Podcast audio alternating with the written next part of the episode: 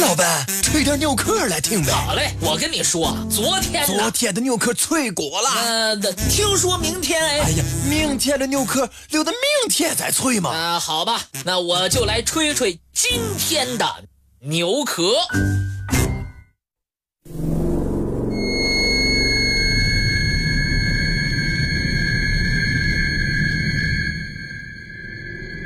一九六三年的十月十一号下午两点，流星巴西圣保罗的贝洛巴巴河的上空，突然传来了一阵轰然巨响。河两岸的人们都不约而同地仰望天空，立即响起了一片惊叫声。那不是飞碟吗？只见一个披着阳光、闪闪发亮的圆形盘状物体。朝着地面俯冲而下，看那种跌跌撞撞的飞行方式，可以肯定，那是这个物体内部发生了毛病。圆盘飞行下的下方，正是艾雷利亚夫人的住宅。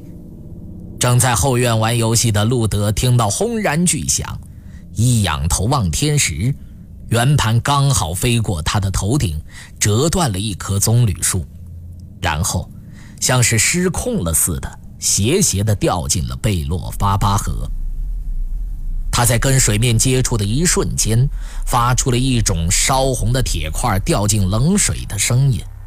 河面上升起了白色的水蒸气，接着又浮出了泡沫。原来澄清的河水一下子就浑浊起来，并且不断的沸腾。被吓得魂飞魄散的路德大喊大叫。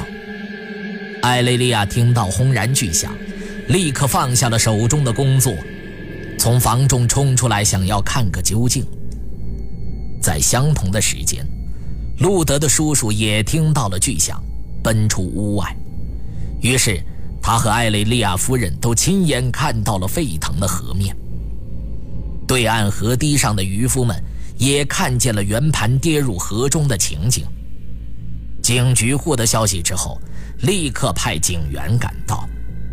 警察们收集了目击者的证词，这些证词都陈述了这样一个事实：圆盘直径大概五米，厚度差不多一米，整体为薄型，闪闪发光，像是铝制的。从被折断的棕榈树推测。圆盘飞行高度大概五米，圆盘是因为自身出现故障不能飞行跌进河中的。目击者的证词都证实了这一点。消息立即传开了，大批新闻记者以及摄影记者纷纷从圣保罗涌来，同时潜水员也来了，立即着手进行捞出沉没于河底圆盘的工作。圆盘沉没处的水深只有四米左右，进行打捞工作本来并不困难。然而，河底的软泥深达五米，圆盘坠入河中时，水面泥污翻滚，可见它一定是深深地潜入了软泥层里。潜水员遭到了软泥层的阻挡，搜寻四个小时，毫无所获。随后，用了特别的空气压缩机及潜水用具，费了半个月的时间彻底搜查河底。然而，出乎意料的是，打捞人员一无所获。搜索队无法接受这个事实，继而用更加先进的金属探测器，费尽九牛二虎之力，仍然没有能够找到圆盘。有人认为。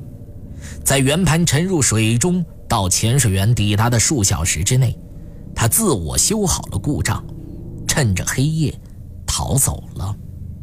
当然，这只是猜测而已。最后，负责调查此事的当地警察局发表谈话说：“从目击者所描绘的形状、大小、声音及飞行方式来看，这个圆盘。”绝对不是人造卫星或者气象探测用的气球破片。比较合理的推测是，它是一种具有推进力的不明飞行物体。